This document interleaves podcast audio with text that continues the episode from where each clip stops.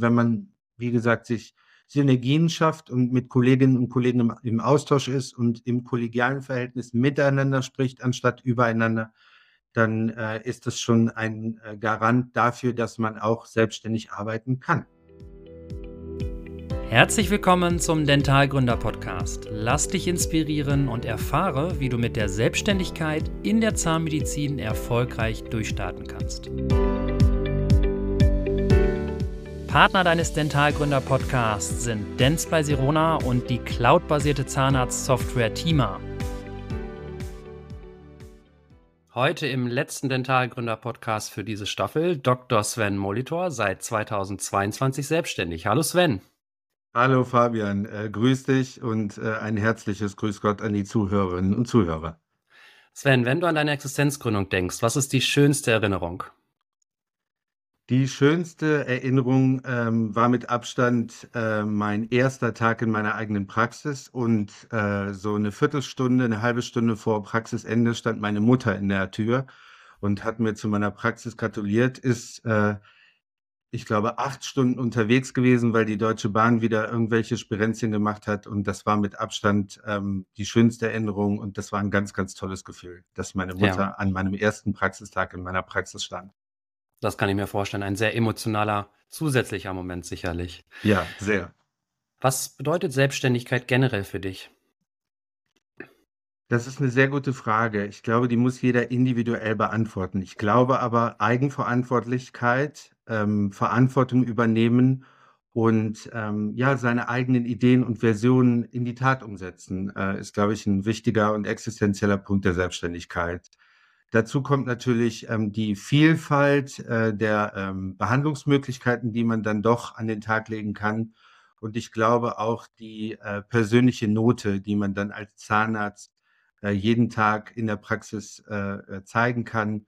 Oder auch vielleicht ähm, die ähm, Führung der Mitarbeiterinnen und Mitarbeiter, die man dann individuell, ähm, so wie man es äh, für richtig empfindet, ähm, ja, praktizieren kann. Ja, das kann ich sehr gut nachvollziehen.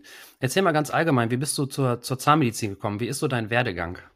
Oh, mein Werdegang ist über Umwege. Ich bin quasi ein Spätzünder. Also ich habe vorher ähm, fünf Semester Jura studiert. Ähm, das hat mir auch sehr viel Spaß gemacht. Ich habe lustigerweise vor kurzem noch mal in diese komischen Stu ähm, Schul Schulbücher geguckt, wo man schreibt, was willst du werden, wer ist dein bester Freund? Und das war vor 30 Jahren, äh, 1993. Und da habe ich geschrieben, Zirkusdirektor, Zahnarzt oder Rechtsanwalt. Und das waren so meine drei Highlights. Äh, dann habe ich halt gemerkt, dass mir im Jurastudium diese praktische Arbeit fehlt und habe mich dann zu einem äh, Studienwechsel entschieden. Und das habe ich auch nicht bereut. Wo hast du studiert? Ich habe in Kiel studiert, an der Christian-Albrechts-Universität, ganz oben im Norden. Okay. Und was waren so die ausschlaggebenden Gründe für diesen Wechsel von Jura auf Zahnmedizin? Also erstens dieser ähm, praktische Ansatz und dann diese Faszination ähm, des akademischen, aber auch des praktischen Arbeitens. Ich hatte eine Schulfreundin, äh, die Medizin studiert hat und das hat mich schon immer sehr fasziniert.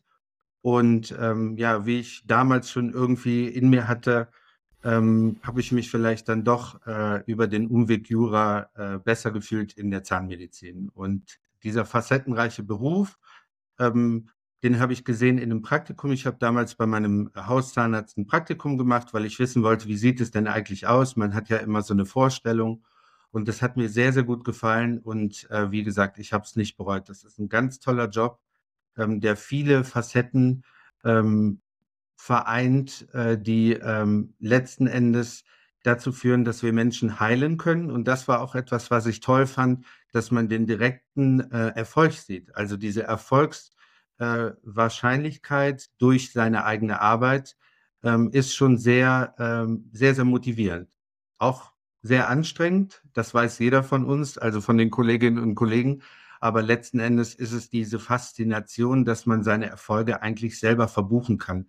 In anderen Berufsgruppen sieht das immer ein bisschen anders aus. Und ich glaube, das ist auch immer die Motivation für die Kolleginnen und Kollegen und für uns auch, äh, jeden Tag aufs Neue äh, auf einem sehr, sehr hohen Niveau äh, arbeiten zu können und letzten Endes äh, ja Menschen auch zu heilen. Ja, absolut.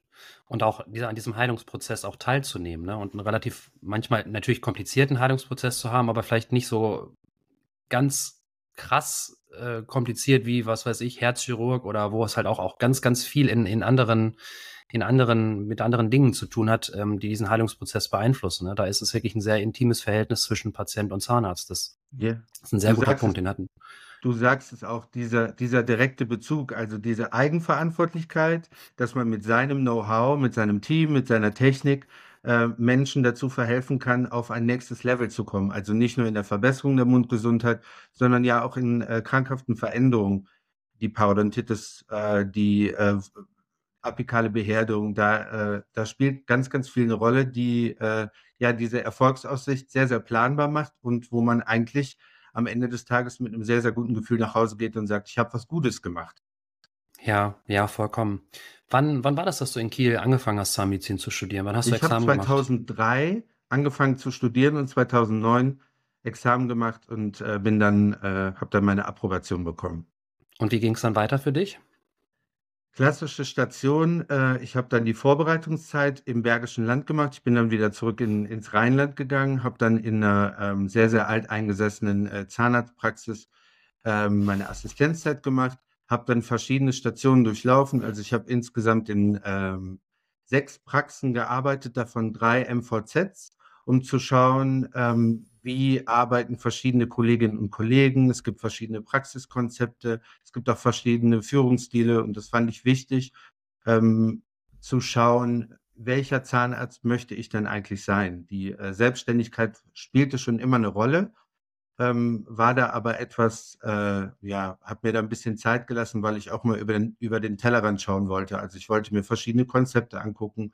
Ich habe eine Auslandsformulatur gemacht. Ähm, ich habe äh, außerhalb der Zahnmedizin meine Doktorarbeit geschrieben. Also ich habe in der Muskelphysiologie promoviert, weil ich das immer sehr, sehr interessant fand, auch mal über den Tellerrand zu gucken, um dann selbst reflektiert äh, die Möglichkeit zu haben, wer bin ich denn? Was möchte ich denn? Und ich glaube, das ist für die jungen Kolleginnen und Kollegen auch wichtig, sich diese Zeit zu nehmen.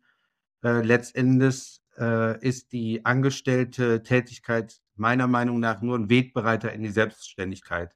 Also wenn man das nutzt und das auch erkennt, dann führt das einfach letzten Endes auch zur Selbstständigkeit. Ja, das macht Sinn.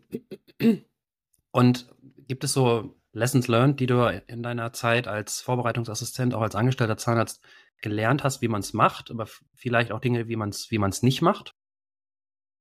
Also wie man es nicht macht, äh, das habe ich auch gelernt. Deshalb bin ich ja letzten Endes selbstständig äh, und äh, ich habe die Wertschätzung der Mitarbeiterin in der Zahnarztpraxis äh, gelernt, ähm, weil letzten Endes, wenn man aus der Universität kommt, ist man ein Greenhorn und auch nach zwei Jahren Berufserfahrung hat man nicht unbedingt äh, die Weisheit mit dem Löffel gefuttert, sondern hat dann immer Kolleginnen, die das schon 20 Jahre machen, die das 30 Jahre lang machen, die haben wirklich sehr, sehr kollegial zur Seite stehen. Das habe ich gelernt.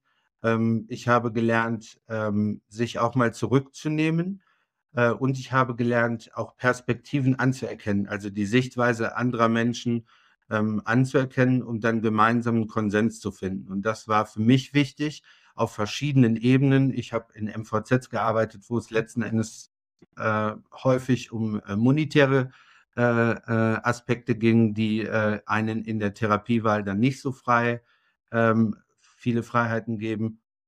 Aber äh, letzten Endes ähm, hat mir das viel geholfen, weil ich auch viel lernen durfte. Also es gibt viele Kolleginnen und Kollegen, die sehr, sehr großherzig sind, die äh, eine große Bereitschaft mitbringen, die jungen Kolleginnen und Kollegen zu fördern.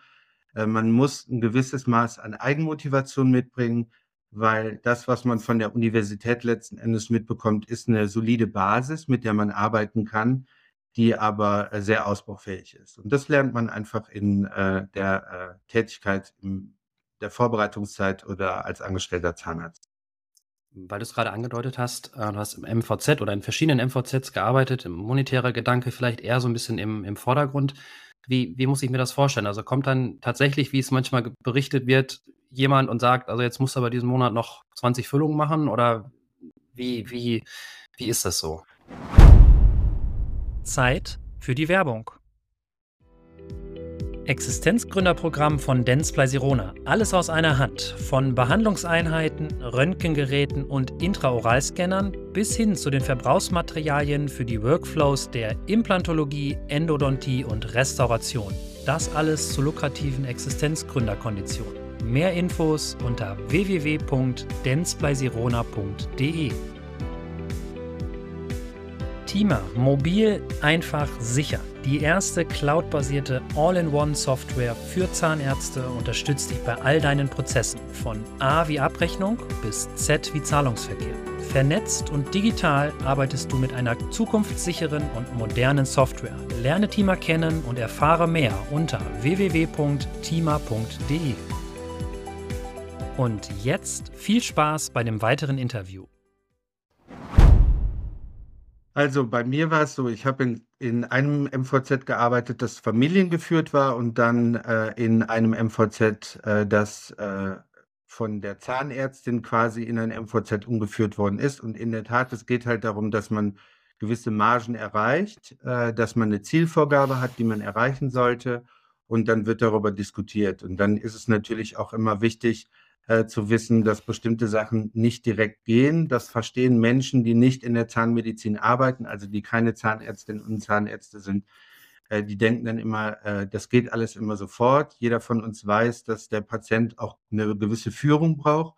Und ähm, Patienten, die eine sehr, sehr hochwertige Versorgung wählen, brauchen auch quasi das Know-how dazu, wie man das dann ähm, ja, maintained, also wie man, wie man die Nachsorge durchführt, damit das einfach auch ähm, funktioniert. Ansonsten hat man halt immer sehr, sehr unzufriedene Patienten.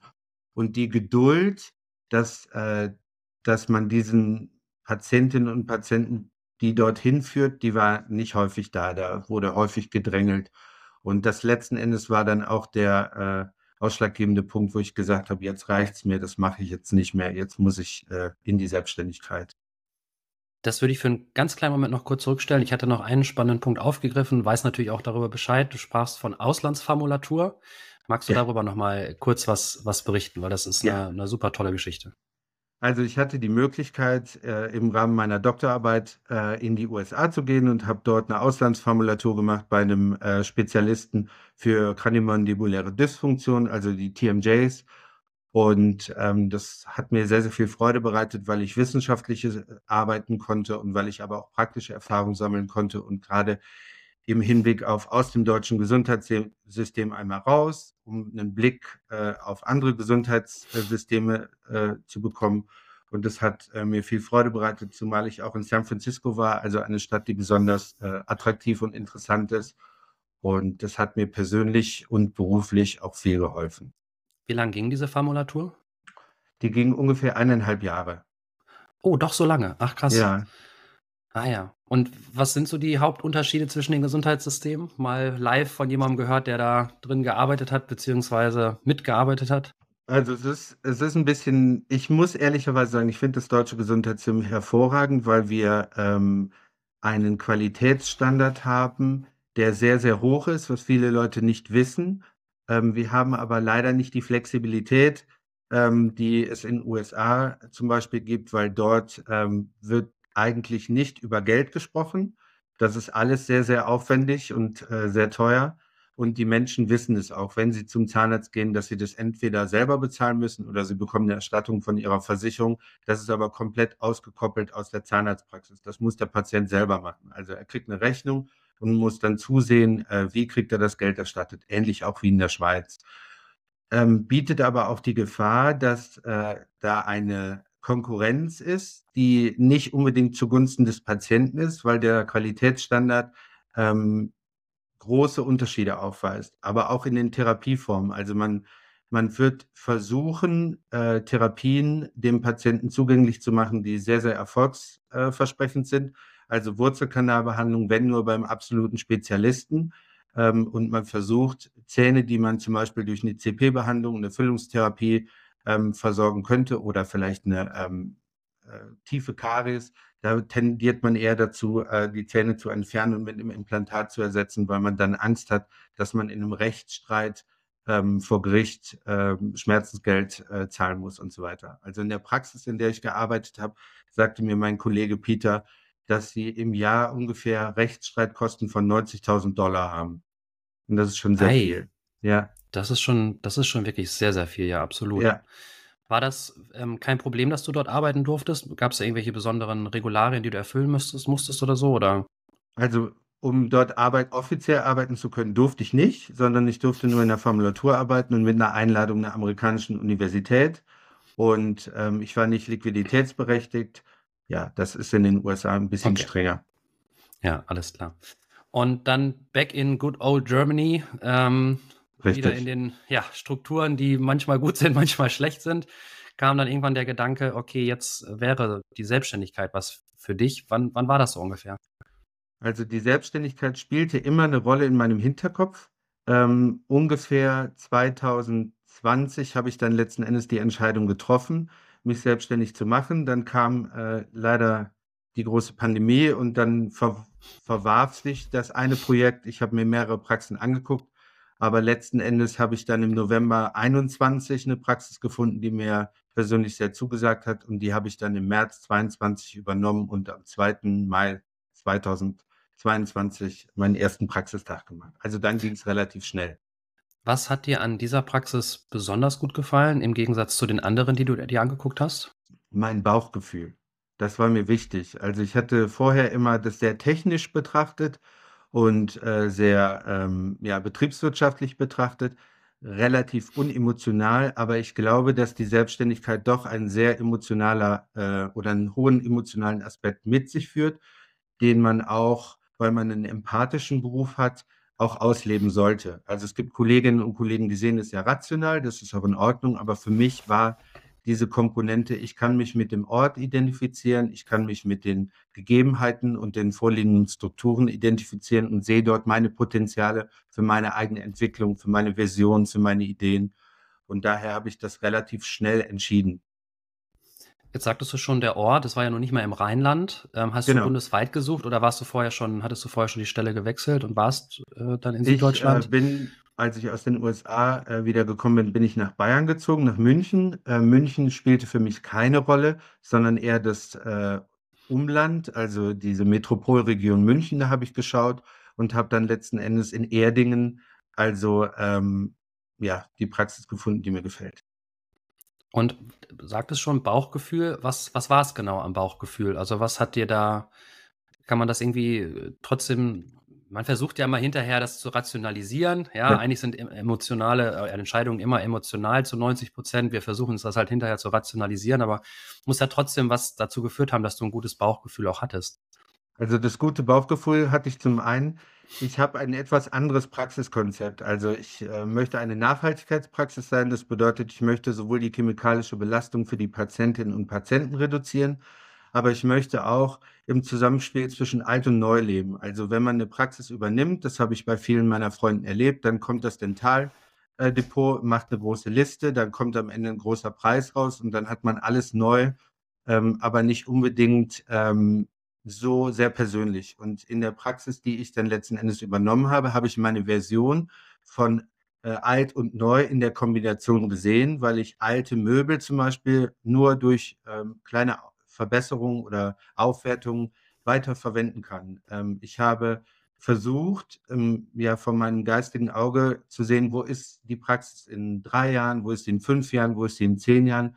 Und das hat mir ein sehr, sehr gutes Gefühl, äh, Gefühl gegeben. Und deshalb äh, habe ich darauf gehört. Und ähm, das empfehle ich auch vielen Kolleginnen und Kollegen, die mit dem Gedanken spielen. Äh, horcht in euch und äh, habt ihr die Möglichkeit oder seht ihr euch da, könnt ihr euch da ide- identifizieren, weil ähm, wir können uns ja, Praxen kaufen. Es gibt viele, viele Praxen, die kann man dann auf Hochglanz polieren. Und äh, ob das immer der richtige Weg ist, das weiß ich nicht. Das ist natürlich immer die individu der individuelle, individuelle Geschmack. Ich hatte letzte Woche einen Patienten, der zu mir gesagt hat, Herr Molitor, ich vertraue Ihnen, ähm, Altpatient wohl bemerkt von meinem Vorgänger, ähm, weil Sie ähm, ehrlich ähm, diese Praxis weiterführen und weil man sieht, wie Sie sich Mühe geben, Schritt für Schritt äh, in der Modernisierung und ähm, trotzdem dabei noch Zeit haben für den Patienten oder die Patientin. Und das auch äh, ist, das war ein riesengroßes Kompliment für mich, weil man macht das ja im Unterbewusstsein, aber es kostet ähm, schon viel Mühe und Kraft, auch sowas über einen gewissen Zeitraum zu machen, weil nichts ist perfekt am Anfang.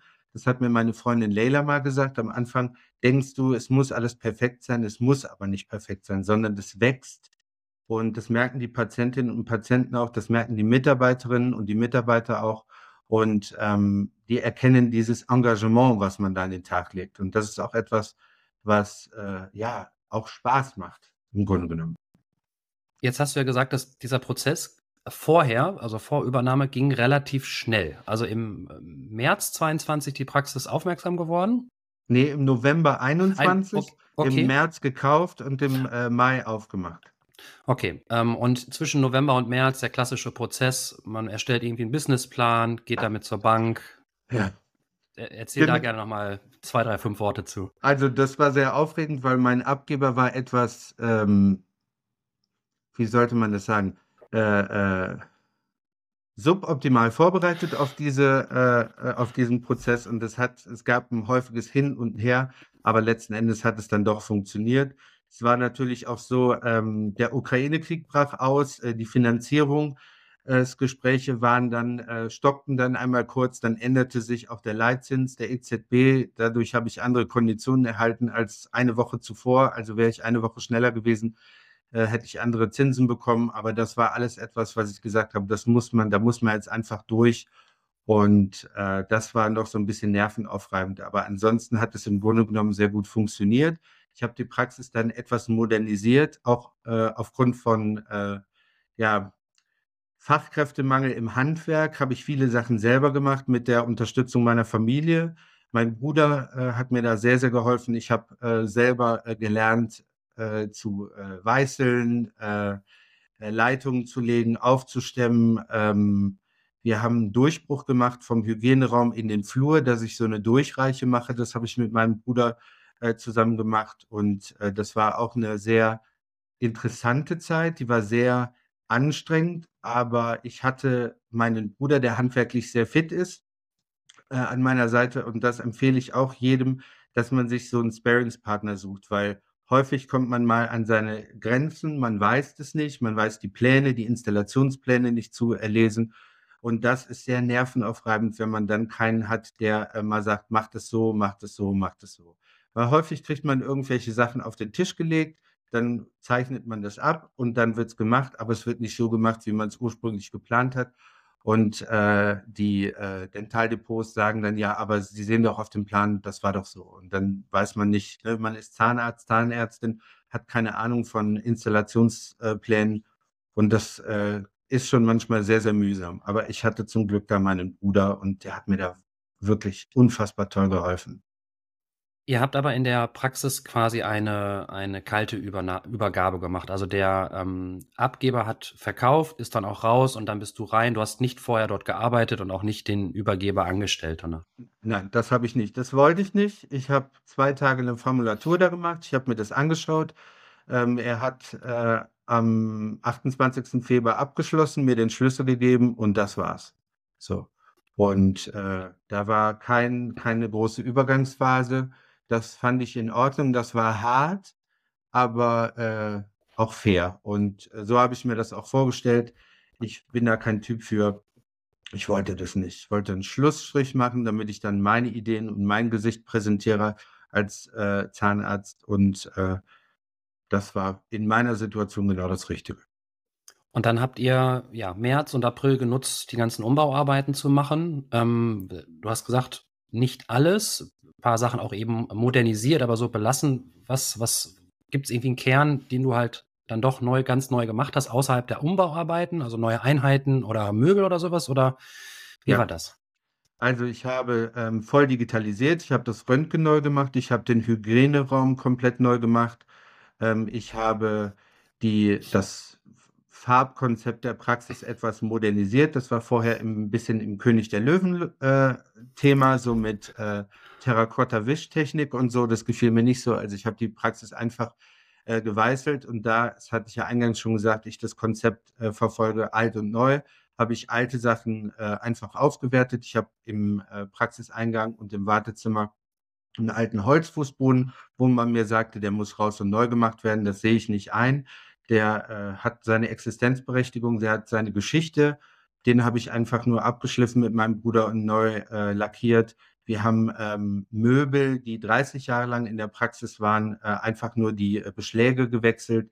Ich habe äh, die Behandlungseinheiten gelassen ähm, und habe einfach nur mit kleineren äh, Maßnahmen, das Wartezimmer habe ich neu gemacht, ich habe neue Möbel dort eingebracht, ich habe ein bisschen das Farbkonzept geändert und ähm, so haben wir einfach langsam angefangen und entwickeln uns jetzt noch. Jetzt nächstes Jahr möchte ich gerne ein bisschen die Rezeption ähm, verändern und ähm, wir haben ein kleines Wartezimmer, äh, Besprechungszimmer gebaut. Das bedeutet, dass wir auch noch ein Zimmer haben, wo wir mit dem Patienten äh, Therapiepläne besprechen können, wo meine Mitarbeiterin die äh, Therapie koordinieren kann, also die zeitlichen Termine mit den Patienten besprechen kann, aber wo wir auch mal einen Rück Rückzugsort haben für Patienten, die zum Beispiel Angst haben oder die ein besonderes Anliegen haben, dass wir nicht immer in diesem Behandlungszimmer sind. Das ist eine Sache, die empfehle ich vielen oder wenn man die Möglichkeit hat, dass man nochmal so einen Raum hat, wo man sich zurückziehen kann äh, mit dem Patienten und wo man einfach auf einer anderen Ebene auch nochmal kommunizieren kann, äh, abseits des Behandlungszimmers. Aber im Grunde genommen habe ich die äh, Behandlungszimmer so gelassen, wie sie sind. Jetzt steht langsam nochmal eine Modernisierung an, weil die eine Einheit ist jetzt schon eine, 22 Jahre alt. Da muss ich jetzt nochmal was nachmachen. Wie viele Zimmer hattest du und äh, hast du aktuell? Also ich habe aktuell vier Zimmer und dabei lasse ich es auch. Das reicht. Das ist also so deine optimale Größe. Genau. Ja, sehr schön. Ähm, Thema Marketing. Du hast dich ja auch bewusst gegen äh, einen Praxisnamen äh, entschieden, der deinen Namen enthält. Ja. Wie, wie war der Prozess dafür? Also erzähl ihn gerne erstmal, wie, wie deine Praxis heißt, wie, wie war der Prozess dahin, wie bist du darauf gekommen und ja, da freue ich mich auch sehr, immer drüber zu reden. Also, ich wollte nie eine Zahnarztpraxis Dr. Molitor haben, weil das fand ich langweilig. Ähm, ich habe mich dazu entschieden, meine Zahnarztpraxis Zahn 8 zu nennen. Das ist ein Wortspiel, weil ich in der Landbetriebsstraße 8 bin aber weil ich auch ähm, mit diesem Namen Zahn 8 meine acht Maxime verbinde, die äh, mir wichtig sind, die mich immer so ein bisschen daran erinnern, warum mache ich das Ganze, wieso, weshalb, warum. Und ähm, es ist auch ein Wortspiel, also die Achtsamkeit, die Zahnachtung. Und da gibt es mir die Möglichkeit, erstens mich ein bisschen von der Masse äh, abzugrenzen, weil ich auch einfach anders bin als die anderen, weil ich nicht immer ein Antibiotikum verschreibe. Und ähm, zum anderen ist es ja auch für mich wichtig ähm, zu wissen, also das ist meine Version und meine Idee von einer Zahnarztpraxis und die steht halt unter dem Namen Zahnacht. Also wir hören zum Beispiel aufeinander, das ist so ein Maxim. Ähm, ich möchte ähm, miteinander handeln, also mit den Menschen, mit den Menschen, die äh, äh, Behandlung durchführen. Und ich möchte auch voneinander lernen. Das sind so äh, Sachen, die helfen mir jeden Tag, aber auch der Praxis, in der Praxisphilosophie das zu leben. Also es gibt verschiedene äh, Marketingkonzepte, die kann man dann in äh, Marketingagenturen erwerben für viel Geld. Und ich wollte das einfach selber entwickeln. Ich habe mich hingesetzt, ich habe mir überlegt, ähm, wie bin ich, was möchte ich sein, wo komme ich her. Und äh, da hat sich dann dieser Name entwickelt, Zahn 8 und auch in der Anlehnung an meine Adresse, an meine Maxime, die mir wichtig sind und natürlich auch ans Wortspiel. Ich habe nicht viel Geld fürs Marketing ausgegeben, das muss ich äh, dazu sagen, weil ich mich erstmal auf die Arbeit konzentrieren wollte und weil ich glaube, dass so ein Marketingkonzept, was organisch wächst, authentischer ist und Menschen das merken. Weil wenn wir uns, und das fällt dir sicherlich ja auch auf, wenn wir uns Webseiten angucken oder wenn wir uns äh, Marketingkonzepte von Kolleginnen und Kollegen angucken. Das sind erworbene Sachen. Da sitzt jemand dran, der hat äh, diesen, dieses Emotionale nicht. Das muss man nicht machen, das kann man machen. Also ich habe auch Freunde, die haben äh, ein teures Marketingkonzept gekauft und die ziehen das einfach auch stringent durch und das funktioniert auch. Aber für mich war immer wichtig, ich wollte das persönlich halten, damit die Menschen auch merken, da steckt eine Persönlichkeit dahinter und meine Mitarbeiterinnen unterstützen mich darin. Und ähm, das macht auch wiederum wieder sehr viel Spaß und ist auch ein Bestandteil der Selbstständigkeit. Also selbst was entwickeln und auch die Verantwortung darüber übernehmen, anstatt zu sagen, ich bezahle andere Menschen dafür, dass sie irgendwas für mich tun. Das ist nicht meine Kernkompetenz, das weiß ich auch selber. Und das Niveau ähm, ist sicherlich auch äh, nicht so hoch, wie wenn ich das von einer Marketingagentur mache, aber es ist authentisch, weil so bin ich.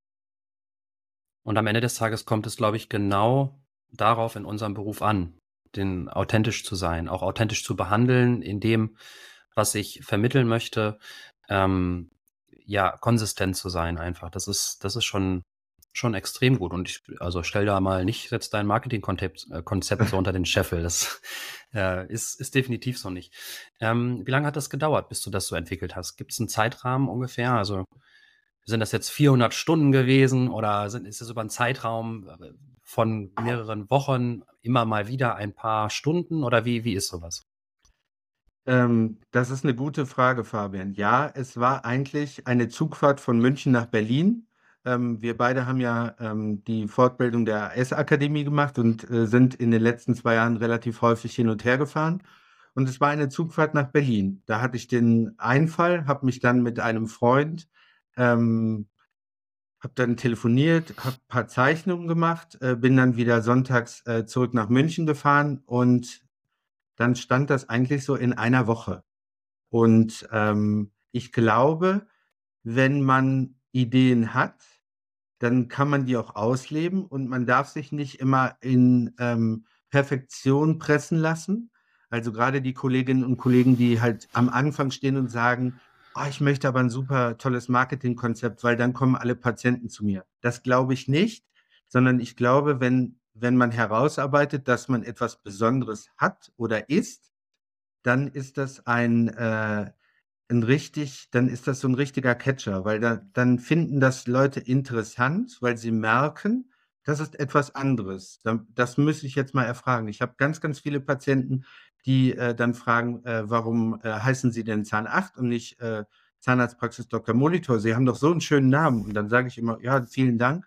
Aber ähm, das gibt mir die Möglichkeit, mich vorzustellen. Es gibt mir auch die Möglichkeit, die Patienten zu finden, die das interessiert, weil ich glaube daran, dass wir alle die Patienten bekommen, die wir auch verdienen. Ja, man braucht man, man braucht sich nicht zu verstellen, sondern man sollte so sein, wie man ist und authentisch auch sagen, nee, ich bin so. Und wenn äh, jemand das ganz, ganz bunt mag, dann ist das auch okay, weil wir müssen ein kleines bisschen von unseren alten Wegen abgehen, ja, die wir vielleicht durch die Universität gelernt haben oder die wir durch die Zahnarztpraxis gelernt haben, wo wir unsere ähm, Vorbereitungszeit gemacht haben.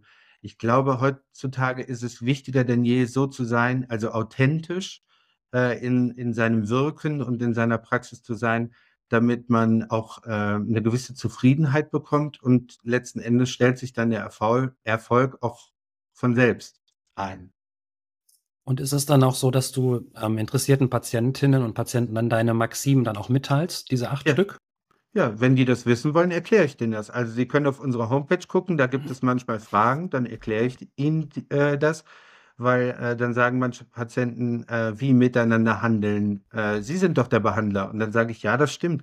Aber ein wichtiger ähm, Baustein für äh, Mundgesundheit und letzten Endes die Fortführung in die Lebensqualität ist auch Ihre Mitarbeit. Also müssen Sie auch mithandeln. Ja, wir müssen die Patienten mit einbeziehen. Und wir sehen jetzt selber, dass im politischen Gefüge bestimmte Tendenzen äh, dahin laufen, dass äh, Leistungen nicht mehr entlohnt werden. Äh, also müssen die Patienten da auch handeln. Ich versuche denen das auch immer zu erklären und sage, ähm, sie dürfen sich nicht zurücklehnen. Das ist ja kein Selbstbedienungsladen. Ähm, wir sind kein Ponyhof, sondern äh, wir, wir arbeiten einfach miteinander an ihrer Mundgesundheit. Wir lernen auch voneinander. Ähm, und letzten Endes finde ich das sehr gut wenn die Patienten dort Interesse haben, weil ich mag interessierte äh, Menschen. Ich bin selber ein interessierter Mensch. Ich höre gern zu, ich lerne gerne. Ähm, ich ähm, versuche einfach das Beste jeden Tag wieder aufs Neue äh, zu geben in meiner Praxis. Du hast schon ein paar ja, Maxime genannt. Magst du noch weitere nennen, für was du stehst, für was deine Praxis steht? Menschlichkeit. Ähm, ich ähm, mag die fachlich höchste Pro äh, Präzision.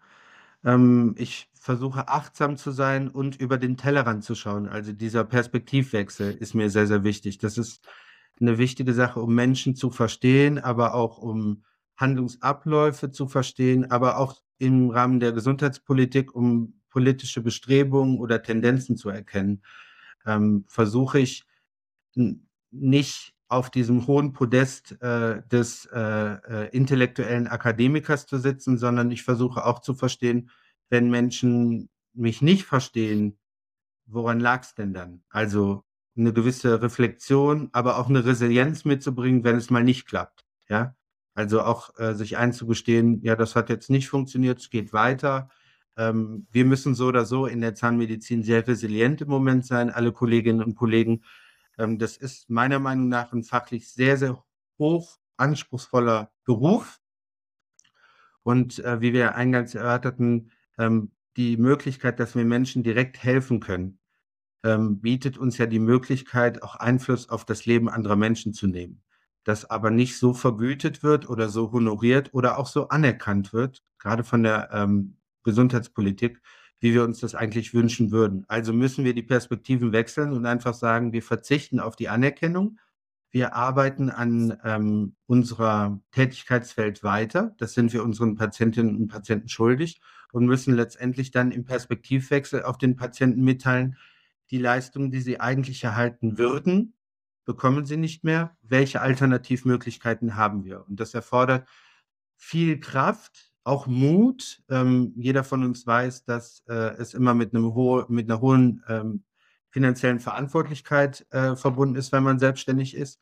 Aber das ist der Weg, den wir, glaube ich, zukünftig gehen müssen. Und die jungen Kolleginnen und Kollegen, die das als Hindernis sehen, möchte ich nur sagen, das ist kein Hindernis, das ist eine Herausforderung, weil erinnert euch an euer Studium, wie viel äh, Hindernisse habt ihr da überwunden, bis ihr an den Punkt gekommen seid, dass ihr im Staatsexamen ähm, die Approbation bekommen habt und jetzt als Zahnärztin und als Zahnarzt arbeiten dürft. Und das ist das große Privileg, was man hat, wenn man ähm, den Mut aufbringt und sagt, ich mache das ich gehe den Weg, weil viele andere sind diesen Weg auch ge gegangen. Die hatten andere Herausforderungen und unsere Herausforderung in dem in der jetzigen Zeit ist halt einfach, ja, die Situation, wie sie im Moment ist. Jetzt bist du anderthalb Jahre selbstständig. Was hat sich seitdem geändert? Wie hat sich der Behandler Sven Molitor, vielleicht auch der Mensch Sven Molitor geändert? Was hat sich in der Praxis seitdem geändert? Also an mir hat sich letzten Endes nichts geändert. Ich schlafe nur manchmal schlecht. Äh, man macht sich natürlich andere Gedanken als vorher. Das gebe ich auch ganz ehrlich zu, weil man noch am Anfang steht und gerade auch, wie ich vorhin erörterte, äh, sind die äh, Gegebenheiten äh, etwas äh, herausfordernder, als das noch vor zwei Jahren war oder als das noch vor zehn Jahren war. Aber an mir hat sich eigentlich nichts geändert. Ähm, an meiner Behandlung hat sich etwas geändert weil ich jetzt eigenverantwortliche Therapieentscheidungen treffen darf, gemeinsam mit meinen Patientinnen und Patienten. Und äh, ich ein großes Interesse habe, auch über den Tellerrand zu schauen. Also ich finde es sehr interessant, auch alternative Heilmethoden anzuwenden, also die ayurvedische Heilkunde, die traditionell chinesische Medizin. Und da möchte ich zukünftig einfach mein Wissen noch ein bisschen ausbauen, weil ich gesehen habe, dass äh, der klassische Weg, den wir von den Universitäten äh, gelehrt bekommen, nicht immer zielführend ist, weil wir die Ursachen nicht erkennen. Und ähm, die Sache, die sich auch geändert hat, ist, dass ich mehr Zeit habe, um den Patienten mir anzuschauen, um zu gucken, was ist die Ursache ähm, für die Situation, die jetzt vorliegt oder mit der Fragestellung, mit der Patient, der äh, jetzt zu mir kommt. Und das ist etwas, was mich extrem motiviert und ähm, das ist einfach sehr, sehr spannend, jeden Tag aufs Neue. Jetzt hast du ja noch ein besonderes Praxiskonzept neben deiner Behandlung, sage ich mal, eben auch eine ja, Green Dentistry Bewegung, die, der du da sozusagen angehörst, so will ich das mhm. jetzt mal sagen, ohne das jetzt despektierlich zu meinen. Ich finde es höchst spannend. Wir haben uns ja jetzt bei der letzten Veranstaltung in Berlin auch ähm, darüber unterhalten. Nimm uns bitte mal mit ins Boot. Also wie, wie muss man sich das vorstellen? Was, was bedeutet das konkret für den Alltag? Gibt es Tipps, die jetzt vielleicht auch Kolleginnen und Kollegen dann am nächsten Tag nach dem Hören dieses Podcasts umsetzen können. Wie bist du dazu gekommen? Spannendes Gebiet. Also dazu gekommen bin ich durch meine Eltern. Ich komme aus einem ökologisch orientierten Haushalt und ähm, in der Umsetzung ist es so, ich arbeite in äh, einer Arbeitsgruppe ähm, Green Dentistry und dort habe ich viele ähm, Impulse bekommen, wie Nachhaltigkeit in der äh, Zahnmedizin aussieht. Und selber in meiner eigenen Praxis versuche ich einfach im Abfallmanagement Abfall zu vermeiden, überall dort, wo ich es kann. Ich versuche bewusster mit den Ressourcen umzugehen, die uns zur Verfügung gestellt werden, also Strom, Wasser. Ich versuche meine Patienten zu motivieren, zum Beispiel Familientermine zu machen. Also dann sage ich der Familie, die Praxis ist jetzt nur für Ihre Familie geschlossen. Bitte bringen Sie Oma, Tante, Onkel, Kind, Cousine, Cousin, alles, was wir haben, mit. Und das wird dann bei uns behandelt. Und dadurch versuche ich einfach, das Bewusstsein der Patienten ein bisschen zu schärfen dass wir auch in kleinen, ähm, im Kleinen große Veränderungen bewirken können. Also am Beispiel äh, Plastikmüll zum Beispiel. Ich habe es geschafft, meinen Plastikmüll in der Praxis nach der Praxisübernahme um circa 42 Prozent zu reduzieren durch einfache ähm, Methoden. Also anstatt Einwegprodukte verwende ich Mehrwegprodukte.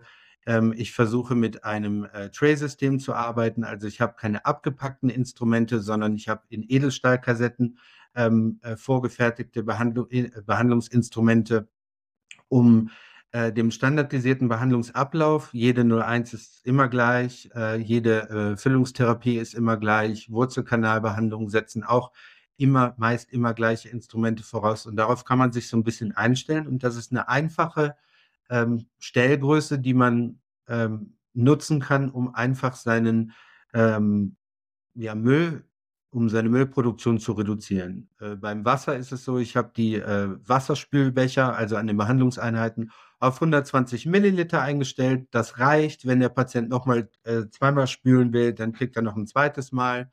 Ähm, ich versuche in Standardeingriffen keine Lätzchen zu verwenden, wo halt kein Aerosol beziehungsweise wo kein äh, wo keine Gefahr besteht, dass die Kleidung beschädigt wird. Äh, letzten Endes den einzigen Drops, den ich lutschen muss, ist in der Wurzelkanalbehandlung. Das bedeutet, äh, da habe ich noch einen Plastiklatz, weil ich äh, nicht die teuren Pullover und Blusen der Patientinnen und Patienten beschädigen möchte. Aber das sind so einfach so ganz, ganz kleine Stellgrößen, die jeder machen kann. Es gibt ähm, die Bewegung ist dann noch relativ klein. Die Industrie versucht, da mitzumachen, aber nicht wirklich. Aber wir sind dran und ich denke, dass sich, ähm, wenn mehrere Kolleginnen und Kollegen das Bewusstsein haben, ähm, dass wir unsere Müllproduktion ein bisschen reduzieren können, dann äh, geht es in die richtige Richtung. Ist das äh, auf Bayern beschränkt, dieser, ähm, dieser, dieser Arbeitskreis, oder gibt es das auch äh, bundesweit? Wie, wo können sich Leute melden, die sie da das jetzt super spannend finden und da mitmachen möchten? Also ist äh, die Arbeitsgruppe Green Dentistry gehört zum Freien Verband der deutschen Zahnärzte. Dort bin ich auch Mitglied. Das ist ein Berufsverband, der größte Berufsverband in Deutschland. Es gibt noch andere ähm, Anbieter, die sind meist kommerziell. Ähm, alles, was hilft, ist okay. Ich glaube aber, es braucht eine gewisse Passion und es braucht auch eine gewisse Evidenz, die wir äh, der Politik zur Verfügung stellen müssen, um letzten Endes bestimmte ähm, Faktoren in der Politik und auch in der Gesetzgebung ändern zu können. Wir sprechen ja immer von evidenzbasiert. Da gibt es relativ wenig Evidenzen, also wie viel Müll entsteht in der deutschen Zahnarztpraxis, wie hoch ist der CO2, ähm, äh, die Emission. Und da arbeiten wir einfach noch dran. Ich habe selber in meiner Arbeit äh, von unserer AS-Akademie darüber etwas geschrieben. Und hoffe, dass äh, die äh, Bundesverbände, aber auch die Kammern vielleicht da ein bisschen mehr Engagement an den Tag legen, um auch ähm, ja, in der Politik Veränderungen herbeizuführen. Ja, ich glaube, da müssen dicke Bretter gebohrt werden. Das ist auf jeden Fall noch ein langer Weg. Aber würdest du sagen, dass dich diese Maßnahmen sehr einschränken im Alltag, im Praxisalltag? Überhaupt nicht. Es hat, setzt halt ein Bewusstsein voraus und ein Wille, Kompromisse einzugehen und äh, das dann einfach auch zu machen. Also es ist nicht schwierig, keine Plastikbecher mehr anzubieten, sondern dass man es ersetzt durch Edelstahl oder Glas, ja, meinetwegen Papier. Und in der Kommunikation mit dem Patienten ist es ganz, ganz einfach. Wir sagen, wir verzichten jetzt auf dieses oder jenes, um äh, unserer Verantwortung gerecht zu werden, nicht nur für uns als Menschen, sondern auch für, für unsere Umwelt. Und dann sagen die Patienten, das finden wir super. Ich zeige meinen Patienten auch nach dem Behandlungsende immer, wie viel Müll haben wir denn jetzt bei ihrer Behandlung gemacht. um denen auch effektiv zu zeigen, schauen Sie mal, das haben wir jetzt gemeinsam geschafft, also dieses Miteinander handeln. Tragen Sie das in Ihre Familien, erklären Sie das Ihren äh, Freunden, Ihren Kindern ähm, und dann bleibt man auch im Dialog. Und wenn der Dialog fortgeführt wird und das Interesse erzeugt wird, dann entsteht auch irgendwann mal eine politische Kraft oder auch ein Druck auf die Politik, um der Industrie, aber auch der Gesetzgebung zu sagen, wir müssen hier Änderungen einführen, ähm, um letzten Endes da auch bewusster und ehrlicher mit umzugehen. Es gibt viele Lippenbekenntnisse aus der Politik zur Nachhaltigkeit im, ähm, im Gesundheitswesen, also äh, Klimapaket, äh, Gesundheit äh, 2022 verabschiedet von Herrn Lauterbach, äh, aber auch im äh, Gesundheitskommuniqué der EU-Gesundheitsminister, äh, resiliente Gesundheitssysteme. Wir brauchen da gar nicht groß zu diskutieren, sondern wir müssen erstmal auf kleiner Stufe, glaube ich, anfangen wir können, wir müssen nicht. Ich will keine Verbote aussprechen. Ich bin kein Freund von Verboten, sondern es gibt Optionen und wenn man ähm, ja da Interesse hat, dann äh, kann man sich gerne auch an mich wenden. Sehr gut. Ich glaube, es ist ein extrem wichtiger Punkt, der zunehmend noch viel mehr an Bedeutung ähm, gewinnen wird. Es ist, glaube ich, einfach wie in so vielen Bereichen das Problem sitzt erstmal im eigenen Kopf, in dem, in dem Mindset, in den Glaubenssätzen der jeweiligen Behandler. Das geht nicht, das kann ich nicht, das akzeptiert niemand. Und wenn man es dann einfach mal macht, dann realisiert man, klappt ja doch ganz wunderbar und klappt ohne Verzicht. Und ich glaube, da ist es wichtig, dass es dann solche Pioniersarbeit gibt, die du zum Beispiel da leistest und als Vorreiter da ja, vorangehst und dann dementsprechend auch mit positivem Beispiel vorangehst. Und umso schöner, wenn man dann auch eben hört, dass Patienten da durchaus positiv drauf reagieren, dann kann man das ja Ganze auch sogar wieder als Marketinginstrument sehen. Ist ja dann eine Frage des, des, äh, des, ähm, ja, des Titulierens. Wobei ich weiß, bei dir, darum geht es dir nicht, sondern es ist ja halt einfach eine Herzensangelegenheit. Wenn du so generell diesen, diesen Prozess in die, Existen in die Selbstständigkeit, also den Prozess der Existenzgründung betrachtest, was sind so deine, deine Big Points, die für dich im Nachhinein wichtig sind? Also informiert zu sein, das ist etwas Wichtiges, äh, dass man sich Partnerschaften sucht, die einen unterstützen, ob das jetzt auf dem Finanzsektor ist oder einfach auch in der Umsetzung von Modernisierungsmaßnahmen, ähm, dass man weiß, dass man Unternehmerin und Unternehmer ist, ist und auch äh, bleibt. Man muss eine gewisse Resilienz mit sich bringen und die auch aufbauen und Geduld haben. Nichts ist am Anfang perfekt, nichts funktioniert, wie man es geplant hat und am Ende kommt es trotzdem immer anders als gedacht. Äh, und man sollte sich das Lachen äh, nicht äh, äh abschmieren oder man sollte sich auch mal selbst aufs Korn nehmen können. Ich glaube, das ist ganz, ganz wichtig, damit man diese großen Aufgaben, die da vor einem liegen, auch bewältigen kann. Und letzten Endes braucht man auch ein bisschen Freiraum im Privatleben. Ne, man darf den Sport nicht ähm, nach hinten schieben oder immer wieder Ausreden finden, weil man tausend Sachen noch zu tun hat, dass man sich mit seinen Freunden oder Familienmitgliedern treffen kann oder dass man jetzt hier keine Zeit hat für dieses oder jenes. Ich glaube, diese Freiräume muss man sich geben und den Mut muss man haben zu sagen, ich lasse das jetzt einfach mal liegen sollte vorher organisiert und informiert arbeiten, dann funktioniert das eigentlich auch ganz gut. Aber ähm, ja, das sind so Sachen, die würde ich jetzt den Zuhörerinnen und Zuhörern mitgeben. Wo hast du dein Wissen für, fürs Thema Unternehmertum dir hergeholt? Ich habe viel gelesen, aber ich habe auch hervorragende Vorbilder in meiner Familie. Mein Vater, mein Bruder, mein Onkel, meine Cousine sind alles Unternehmerinnen und Unternehmer in unterschiedlichen Gewerben. Und äh, da hatte ich immer Sparingspartner, die mir gesagt haben, nee, das siehst du zu intellektuell und äh, das muss man ganz anders machen, obwohl sie nicht im Zahnmedizinsektor tätig sind. Dann habe ich natürlich äh, meine äh, Studienfreunde und Freunde, die selber schon Praxen haben, ähm, zur Seite gehabt, die mir äh, Möglichkeiten eröffnet haben, gesagt haben, so, ich mache jetzt mal meine Wissensschatulle auf und da darfst du jetzt mal reingucken. Und das ist auch etwas, wo ich äh, an die Kolleginnen und Kollegen appelliere, nutzt das einfach, redet miteinander, sucht auch den Dialog. Ähm, wir haben ja in der Zahnmedizin häufig gelernt, mit den Ellbogen durch, das, durch die Klinik zu gehen. Die Zeit ist nicht mehr on vogue, sondern es ist eher ein Händereichen. Ich glaube, du machst da auch einen äh, richtig guten, ähm, eine richtig gute Arbeit, dass du diese, diesen Impuls aussendest, dass wir auch miteinander ähm, lernen, voneinander lernen und auch die Möglichkeit geben, dass man jemanden mal fragen kann, den man vielleicht auch gar nicht persönlich kennt. Äh, und das, glaube ich, ist wichtig, dass man das auch mitnimmt. Ne? Dass man sagt, okay, das weiß ich jetzt nicht, jetzt kann ich hier wieder einen teuren ähm, äh, äh, äh, Finanzberater oder Existenzgründer äh, mir an die Seite bringen. Der sieht das, das habe ich auch anfänglich mal gemacht, der sieht es relativ unemotional und sehr, ähm, sehr nüchtern. Das ist auch in Ordnung. Jemand, der das, man braucht da auch nochmal jemand eine Kompetenz, äh, eine Kompetenz gerade in den Finanzen, das ist wichtig. Aber abseits davon, glaube ich, auch ist das Kollegium heutzutage auch bereit, Wissen zu teilen und äh, sich selber zu unterstützen, weil das ist zukünftig sehr wichtig. Wir haben politische Ströme, die versuchen, unsere Freiberuflichkeit zu regulieren, zu behindern und die uns vielleicht auch zu entnehmen.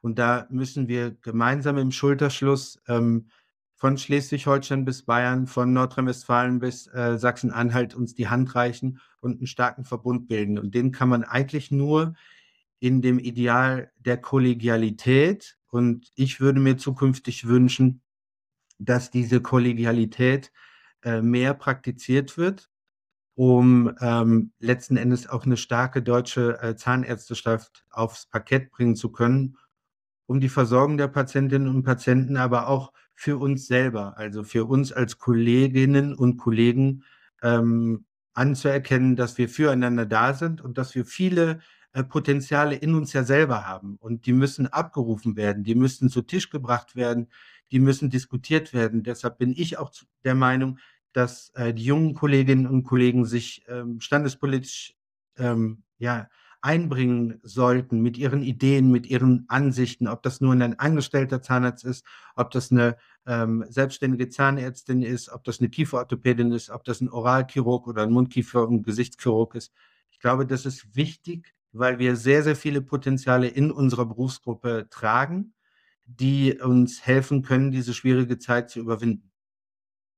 Absolut richtig. 100% Zustimmung. Wer mich kennt, weiß, ich habe so einen Lieblingssatz. Es ist immer besser, miteinander zu reden als übereinander. Das gilt sowohl innerhalb der Kollegenschaft. Wir sind eine sehr spitze Gruppe. Das ist einfach so. Wir sind eine Randgruppe. 70 oder 75.000 Zahnärzte in Deutschland. Das ist nicht too much mit allen gesellschaftlichen Vorurteilen, die es dort gibt. Deswegen haben wir nur die Chance, wenn wir etwas bewegen wollen, dass wir das eben im, im Schulterschluss machen und das gemeinsam machen und da eben auch für ja, für die Freiberuflichkeit, das hast du so schön gesagt, das ist das höchste Gut, was wir wirklich haben. Das ist auch fast unabhängig davon, ob ich selbstständig oder angestellt bin. Wir sind Richtig. trotzdem alle Freiberufler.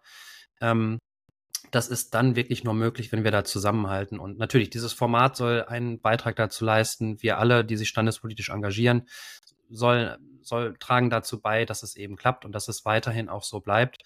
Ähm, aber da, ja, vielen Dank für diese, für diese sehr wahren Worte, definitiv. Ja, gerne. Hast du ich würde da gerne noch kurz was äh, aufführen. Also ich möchte auch nicht stigmatisieren, wenn sich jemand für die, für das, äh, für die Anstellung entscheidet, dann ist das in Ordnung. Meiner Meinung nach ist das ein Wegbereiter in die Selbstständigkeit. Ich glaube aber auch, auch, dass diese Menschen und diese Kolleginnen und Kollegen eine Existenzberechtigung haben, im Diskurs mitzusprechen. Und die sollten das auch tun. Und alle jungen Kolleginnen und Kollegen sollten auch ihre Ideen mitbringen und sich nicht eingeschüchtert fühlen, weil sie gerade erst in der Assistenzzeit sind, weil sie jünger sind, weil sie vielleicht äh, gar nicht wissen, an wen wende ich mich denn dann. Dann ähm, geht man einfach an, an seine Kammer und sagt so, ich habe Interesse, äh, können Sie mir jemanden nennen, äh, wann treffen Sie sich denn? Oder in einem Berufsverband, egal welcher Berufsverband. Ich bin jetzt im freien Verband, es gibt mehrere Berufsverbände, sich dort zu engagieren. Man kann sich im Bezirk engagieren, man kann sich auf Landesebene und auf Bundesebene engagieren, weil mir ist sehr, sehr wichtig, dass das Potenzial, was wir in unserer Berufsgruppe tragen, das muss sich entwickeln, weil wir müssen die alten Wege, die wir gegangen sind, verlassen. Ja, weil das politisch wahrscheinlich so gewünscht ist. Und dieser alte Weg setzt ja voraus, dass wir wissen, wo wollen wir denn hingehen? Und eigentlich ist das Ziel, dass wir unsere Freiberuflichkeit nicht verlieren und dass wir unser Engagement, was wir in den Praxen haben und was auch sehr anstrengend und zeitaufwendig ist, aber dass wir ein kleines Kontingent vielleicht auch zur Verfügung stellen, um unsere, uns in der Gemeinschaft weiterentwickeln zu können. Das, denke ich, macht sicherlich Sinn und ist wichtiger denn je. Definitiv. Sven, so jetzt nach anderthalb Jahren Selbstständigkeit, würdest du es wieder machen? Ja klar, auf jeden Fall. Also es ist anstrengend. Ich hatte auch in den letzten Jahren habe ich hin und wieder auch mal geweint, das gebe ich ganz ehrlich zu, weil es emotional sehr belastend ist, wenn das eine oder andere nicht funktioniert, aber das war das wert. Ich würde mich immer wieder für die Selbstständigkeit entscheiden, weil es Spaß macht und weil es wichtig ist, wenn man eigene Ideen und Versionen hat, dass man die auch umsetzen kann, dass das nicht in der Theorie oder im Kopf bleibt, sondern dass das auch äh, lebt. Und ähm, davon lebt die Selbstständigkeit auch. Sie lebt davon, dass man sich engagiert, dass man eigenverantwortlich äh, Entscheidungen trifft. Für die Konsequenz ist man dann natürlich auch verantwortlich. Das gehört dazu. Ähm, aber dass man auch mutig ist und dass man erlaubt, emotional selbstständig zu sein. Also das ist kein Selbstläufer, sondern man muss was tun, aber es ist sehr erfüllend, weil man letzten Endes ja sich selber verwirklichen kann. Sehr starke Worte, definitiv. Was hast du zukünftig noch geplant? Welche Projekte stehen an? Ja, ich hatte es ja eingangs gesagt, meine Projekte sind so, ich möchte mich ein bisschen mit den alternativen Heilmethoden mehr auseinandersetzen. Ich möchte meine Praxis natürlich ein bisschen weiterentwickeln. Ich möchte noch Mitarbeiter einstellen. Das sind so die Projekte äh, fürs neue Jahr. Und ich möchte einfach die gute Stimmung, die wir bis jetzt aufgebaut haben, in meiner Praxis ähm, ja, fortführen. Ähm, ich möchte neue Patienten in meiner Praxis begrüßen und ansonsten, äh, ja, möchte ich einfach, äh, gesund bleiben und der Empfang, das ist jetzt so praktisch noch etwas, wo ich noch ein bisschen dran arbeiten möchte. Der hat noch so ein bisschen Charme der 90er Jahre. Das will ich noch so ein bisschen updaten, aber ansonsten, ähm, versuche ich dann im neuen Jahr auch voll digitalisiert zu arbeiten, also mit einem Intraoralscanner. Das, äh, habe ich jetzt schon in die Wege geleitet. Um ansonsten, ja, das war so meine Projekte. Hören sich auf jeden Fall nach einiger Arbeit an, aber auch erfüllender Arbeit und zufriedener Arbeit. Und das ist ja auch wichtig, dass es immer weitergeht und dass man da eben auch nicht den Mut verliert, sondern das merkt man, wenn du das so berichtest, dass du mit Spaß da dran gehst und einfach umsetzen willst. Und das ist, glaube ich, das, was am, am Ende des Tages auch, auch zählt. Sven, wir kommen schon zur letzten Frage dieses Interviews. Ähm, was ist denn so die wichtigste Lektion, die du ja jungen Kolleginnen und Kollegen aus, aus diesem Gespräch gerne mitgeben wollen würdest? Die wichtigste Lektion wäre machen. Also sich trauen, nicht zu viel ähm, drüber nachzudenken, weil ich weiß, wir arbeiten in einer Branche, die auf Perfektion gedrillt ist und man das äh, Gefühl hat, man müsste alles perfekt können und das direkt von Anfang an. Und das ist nicht so, sondern wir lernen und wir entwickeln uns. Und die Potenziale, die in uns liegen, die sind uns manchmal gar nicht bewusst. Und äh, viele junge Kolleginnen und Kollegen haben großes Potenzial. Sie haben unter widrigen ähm, Umständen ihr Studium absolviert, brauchen vielleicht noch eine gewisse Zeit, um sich so ein bisschen zu konsolidieren. Und etwas, was wichtig ist, ich würde mich nicht immer mit anderen Leuten vergleichen, sondern du bist, was du bist und bleibst so, wie du bist. Und ähm, das ist etwas, was einen trägt und was auch einem vielleicht die Lust macht, sich dann doch selbstständig zu machen, weil letzten Endes ist man im Anstellungsverhältnis häufig fremdgeführt. Man ist an Entscheidungen gebunden, die man vielleicht selber gar nicht so tragen möchte. Und ähm, die eigene Umsetzung von der Persönlichkeit, der Version oder der äh, Idee, wie sieht denn eine ideale Zahnarztpraxis aus, kann nur durch einen selber, also durch dich selber äh, umgesetzt werden. Und das wäre etwas, was ich den jungen Kolleginnen und Kollegen, die damit äh, mit dem Gedanken spielen, sich selbstständig äh, zu machen, die da ermutige und sage, mach auf jeden Fall. Auch wenn es im Moment schwierig erscheint Und äh, wenn, wenn, wie gesagt, die Politik uns die eine oder andere Hürde äh, äh, aufbürdet, da würde ich aber sagen, dass darüber kann man springen. Und wenn man, wie gesagt, sich Synergien schafft und mit Kolleginnen und Kollegen im, Austausch ist und im kollegialen Verhältnis miteinander spricht, anstatt übereinander, dann äh, ist das schon ein äh, Garant dafür, dass man auch selbstständig arbeiten kann. Lieber Sven, das sind fantastische Abschlussworte. Ich danke dir sehr für deinen Input, für deine Zeit, Gerne. Äh, die du dir jetzt heute genommen hast, an diesem Interview teilzunehmen und bin gespannt, was zukünftig noch kommen wird. Wir werden so oder so weiterhin in Kontakt stehen und äh, ich wünsche dir alles Gute, einen guten Jahresabschluss und bis ganz bald. Vielen Dank, Fabian, dass ich hier sein durfte. Ich wünsche dir auch ein frohes Weihnachtsfest, einen guten Rutsch. Es war äh, eine Ehre, hier sein zu dürfen. Das hat mich sehr gefreut, dass du mich gefragt hast. Und alle Kolleginnen und Kollegen, denen wünsche ich natürlich auch ein frohes neues Jahr, frohe Weihnachten, bleibt gesund und macht euch selbstständig. Bis dahin, ciao, ciao. Bis dahin, ciao. Dir gefällt, was du hörst? Dann abonniere bitte diesen Podcast und bewerte ihn mit fünf Sternen, damit auch andere auf ihn aufmerksam werden. Dieser Podcast ist eine Produktion von Dentalgründer, eine Marke der Fargo EG. Inhalt und Redaktion unterliegen der Verantwortung von Fargo.